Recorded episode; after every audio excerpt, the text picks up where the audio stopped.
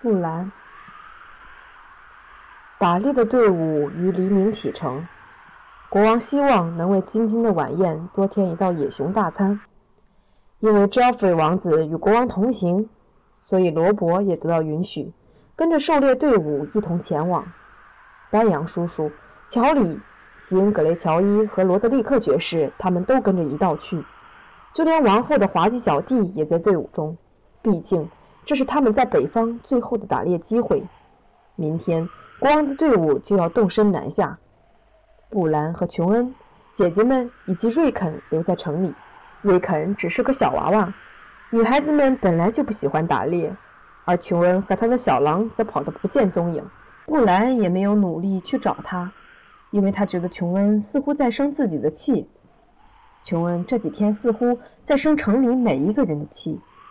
布兰很纳闷，他要和班扬叔叔到长城去加入守夜人军团，那可不是和跟国王南下一样的好事吗？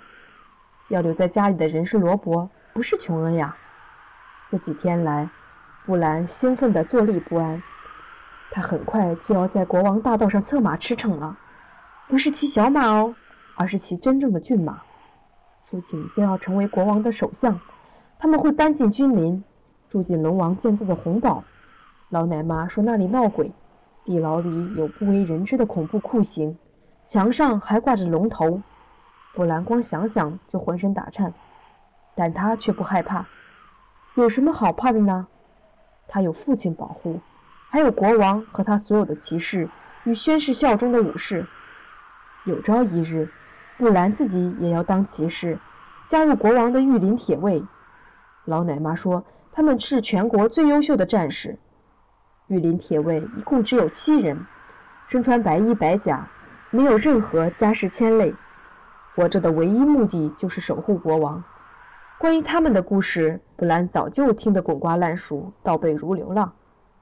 静顿·萨文，莱恩·雷德温爵士，龙骑士伊蒙王子，几百年前死在对方剑下的孪生兄弟伊利克爵士和亚历克爵士。那是一场骨肉相残、姐弟交战，被后世尤因诗人称为“血龙狂舞”的战争。还有白牛杰洛海陶尔。拂晓神剑亚瑟戴恩爵士，以及无畏的巴利斯坦。这次有两名御林铁卫和劳勃国王一同北来。布兰瞠目结舌地看着他们，始终不敢上前攀谈。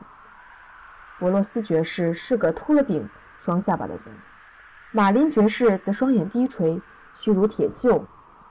只有詹姆·莱斯特爵士看起来比较像故事里的伟大骑士，他也是踢铁卫之一。不过，罗伯说他杀了疯狂的老王，已经不能算御林铁卫了。如今世上最伟大的骑士是巴利斯坦·塞尔弥爵士，人称无畏的巴利斯坦。他是御林铁卫队长。父亲答应过他们，等抵达君临之后，一定会让他们见见巴利斯坦爵士。布兰每天在墙上画记号、数日子，迫不及待想动身出发，去看看一个以往只存在于梦中的世界。过一种从来无法想象的生活。可现在离出发只剩一天，布兰却突然若有所失起来。林东城是他唯一熟悉的家园，父亲叮嘱他今天要向大家道别，他也尽力去试。打猎队伍离开后，他带着小狼在城堡里闲逛，打算和熟人们一个个说再见。老奶妈、厨师盖吉、铁匠密肯。还有负责帮他照顾小马，成天咧着嘴笑，除了“阿多”两个字以外，一句话也不会讲的马夫阿多。每次布兰去玻璃花园玩，阿多总会给他一颗黑莓，但他开不了口。他先去了马厩，看到自己的小马，只是现在已经不属于他了。他很快便会拥有一匹真正的马，而把小马留在这里。突然间，布莱好想坐下来放声大哭，于是他赶紧跑开，以免阿多和其他马夫看到他眼中的泪水。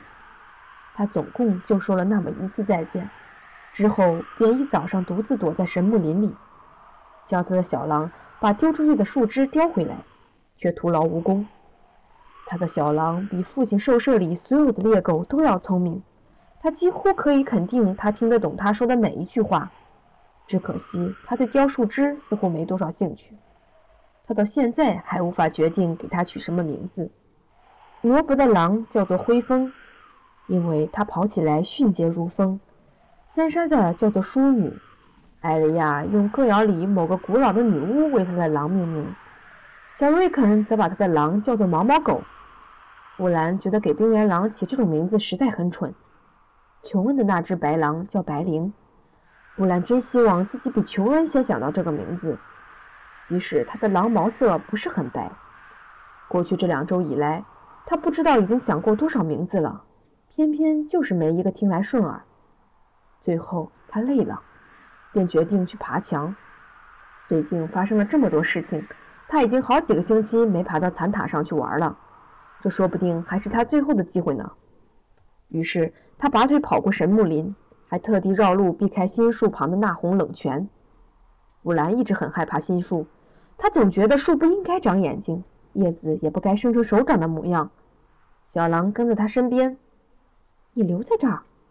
他在武器库墙外的哨兵树下对他说：“乖乖躺下。”对，就这样，留在这儿别动。小狼果然乖乖地留在原地。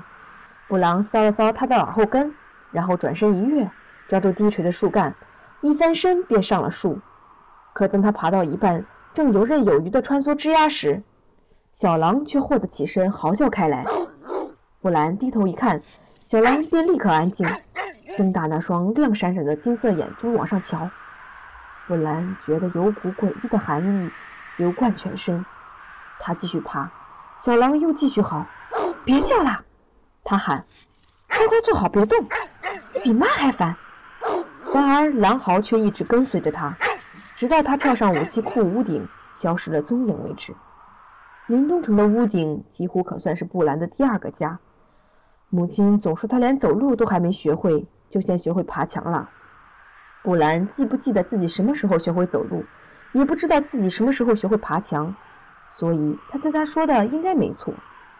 对一个小男孩而言，林东城的城墙高塔、庭院甬道。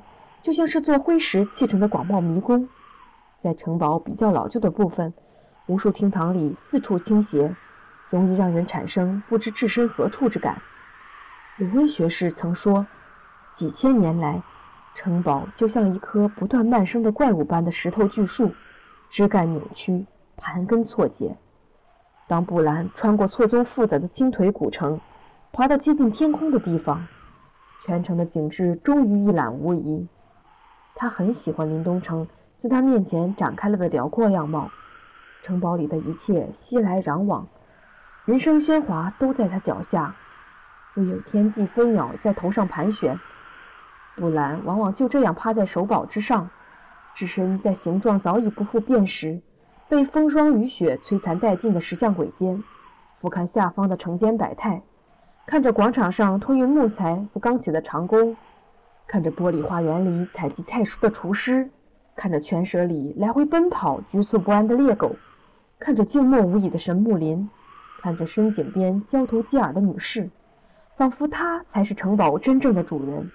即使罗伯也无法体会这种境界，他也因此挖掘出林东城许多不为人知的秘密，比如当初建筑工人并没有把城堡附近的地势铲平，所以城墙外面不但有起伏丘陵。还有西界峡谷。布兰知道一座密闭的桥道，可以从中层的四楼直接通压车的二层。他还知道如何从南门进入内城墙里边，顺着门梯爬三层，便能找到一条狭窄的石砌甬道。他可以绕行林东城，最后抵达位于百尺高墙阴影下的北门底层。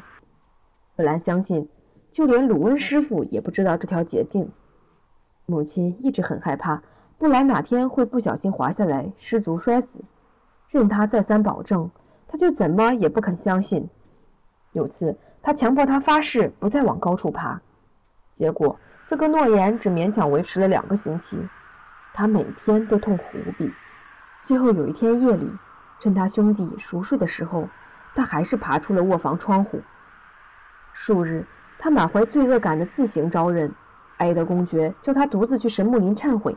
还派了守卫监视，以确保他整晚都在林子里面反省自己不听话的行为。没想到第二天清晨，布兰却不见踪影。最后，众人是在林间最高的一棵哨兵树的上层枝干找到睡得正香甜的他。尽管父亲气得半死，终于还是忍不住笑道：“你一定不是我儿子。”当其他人把布兰抱下来时，他对儿子说：“根本是只松鼠。算了，我认了。如果你真的非爬不可，那就去爬吧，尽量别让你母亲瞧见就是。”布兰很努力，虽然他认为母亲对他的举动其实一清二楚。既然父亲不愿阻止他四处攀爬，他便采取迂回策略。首先来的是老奶妈，他跟他讲了一个故事，说从前有个不听话的坏小孩，越爬越高，最后被雷活活劈死。死后乌鸦还来啄他眼睛。布兰听了不为所动，因为残塔上多的是乌鸦旧巢。那里除了他没人会去，所以有时他会在口袋里装满玉米。一上塔顶，乌鸦便都开开心心地聚拢来，从他手心啄食，怎么也不像会啄他眼睛的模样。眼看着招无效，鲁温师傅便用陶土捏了个小男孩，为他穿上布兰的衣服，然后从城墙上丢下去，好让布兰了解他若是摔下会有多么凄惨的结果。那是个有趣的实验，但事后。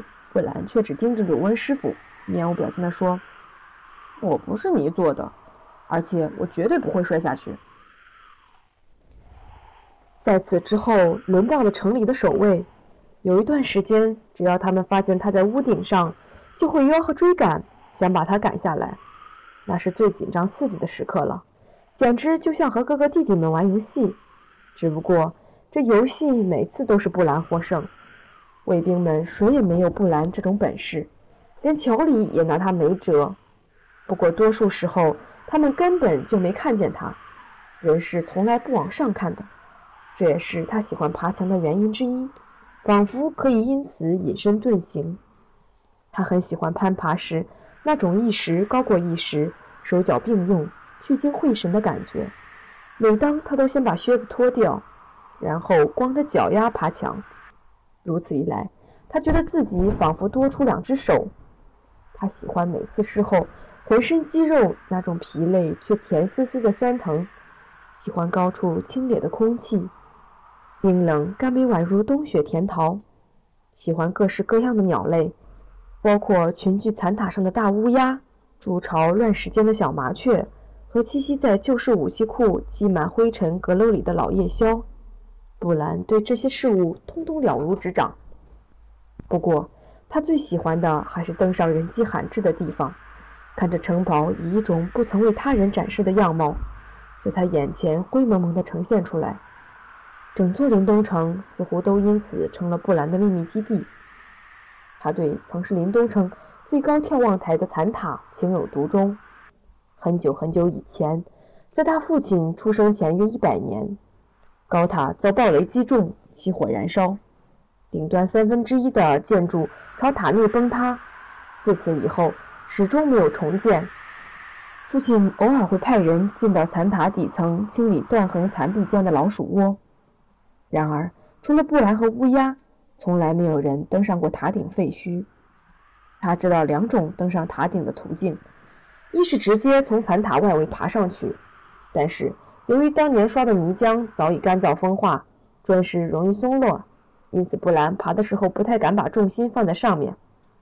最好的办法还是从神木林出发，爬上高高的哨兵树，从武器库的屋顶跳到守卫室的屋顶，期间光着脚，以免守卫听见。如此便可顺利抵达城中最古老的守堡后方，那是座低矮的圆形堡垒。其实它比乍看上去要高得多。如今堡内虽只有老鼠和蜘蛛，但当年建筑的古老石块仍旧提供了攀爬的最佳场所。你甚至可以直接爬到眼神空洞的石像鬼雕像驻守的空旷高台，两手勾紧，从这个石像鬼荡到那个石像鬼，随后抵达城楼北端。接着，只要全力伸展，便可够到倾斜的残塔。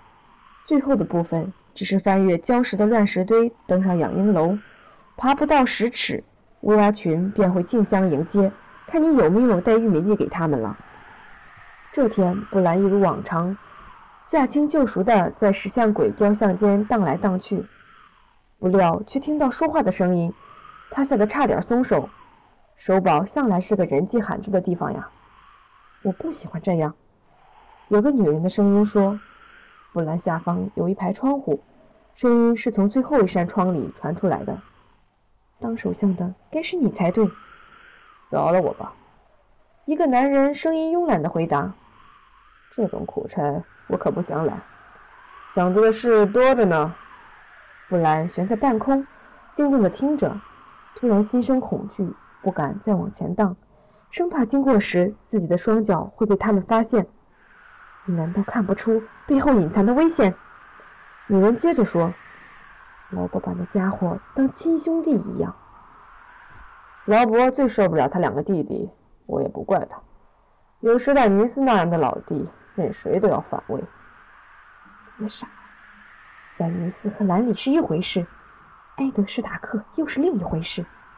劳勃对史塔克会言听计从，这两人都该下地狱。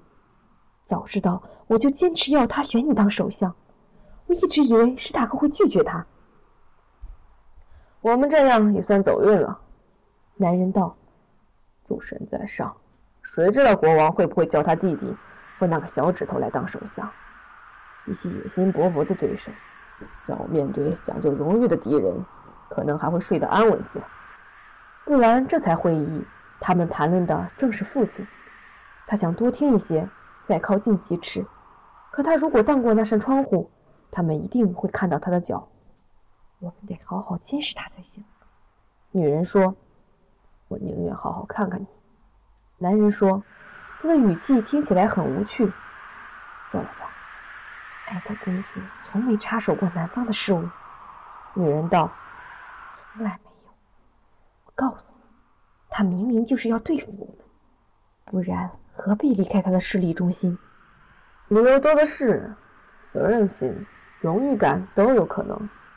或者他想名垂青史，或者他们夫妻不和。”甚至两者皆有，也或许他只想找个温暖的地方住住而已。他太太是艾琳夫人的姐姐，莱莎竟然没有跑到这里，用他的指控欢迎我们，已经很难得。布兰往下看去，窗子下方只有几寸宽的窗棂。他试着放低身子，但是距离太远，够不到。你想太多了，艾琳夫人不过是头吓坏的母牛嘛。这头母牛。可是和琼安·艾琳同床共枕的。假如他知道，早在离开君临之前就去找劳勃告状了。在他刚刚决定要把他那没用的儿子送去凯岩城做养子的时候，总想不会。他自己也明白，如此一来，他儿子会成为人质，威胁他不准说出实情。现在回到了鹰巢城，只怕他胆子会大起来。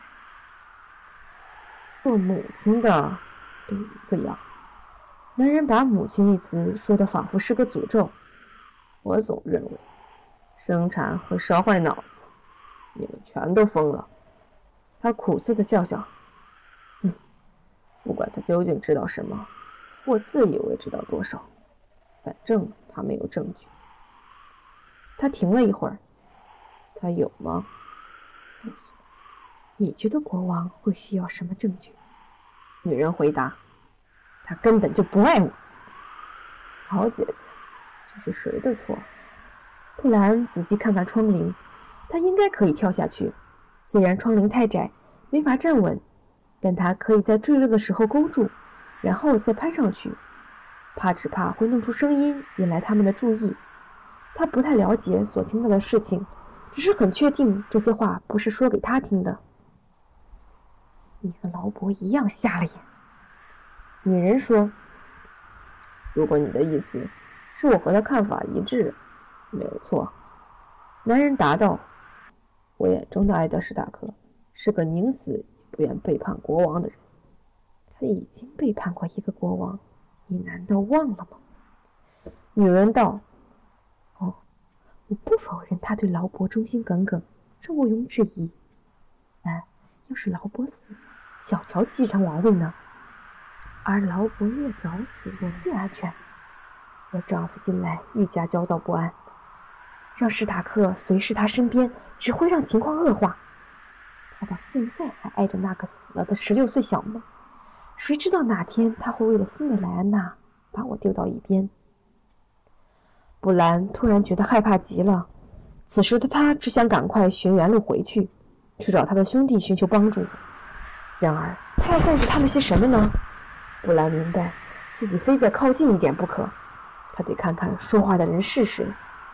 男人叹道：“你别老担心未来的事，多想想眼前的幸福吧。”少说这种话！女人斥道。布兰听到突如其来的皮肉拍打，接着又听见男人的笑声。布兰决定往上攀，翻过石像鬼，爬到屋顶上。这是比较容易的路径。他跑到下一只石像鬼雕像旁，恰好在传出说话声的房间正上方。好姐姐，净说些这种事，说的我都累了。男人说：“闭上嘴巴，过来吧。”布兰跨坐在石像鬼雕像上，两腿夹紧，然后整个人头朝下倒转过去。他两腿紧勾住石像，缓缓地把头靠近窗边。上下颠倒的世界感觉非常怪异。庭院在他下方天旋地转的晃动，砖石上还留有未化的残雪。布兰从窗外向里看去，房间内一男一女正扭作一团，两人都没穿衣服。布兰认不出他们是谁。男人背对着他，不断的将女人往墙边推挤，他的身体恰好挡住了女人的脸。屋内有种细小而润湿的声音。布兰发觉他们正在亲嘴。他张大眼睛，呼吸急促，惊恐地看着房间内发生的这一切。男人伸手到女人双腿间，他一定弄疼了她，因为女人开始低声呻吟。这样啊，他说：“啊，住手，住手！哦，求求你！”可他的声音细小微弱。又始终没有把他推开，他反而把双手埋进他凌乱的亮金色头发里，把他的脸往自己胸前拉。布兰这才看着他的脸，虽然他紧闭双眼，张嘴呻吟，肩发随着头部动作而剧烈晃动，他仍然认出她是王后。此时，他一定是不小心发出了什么声音。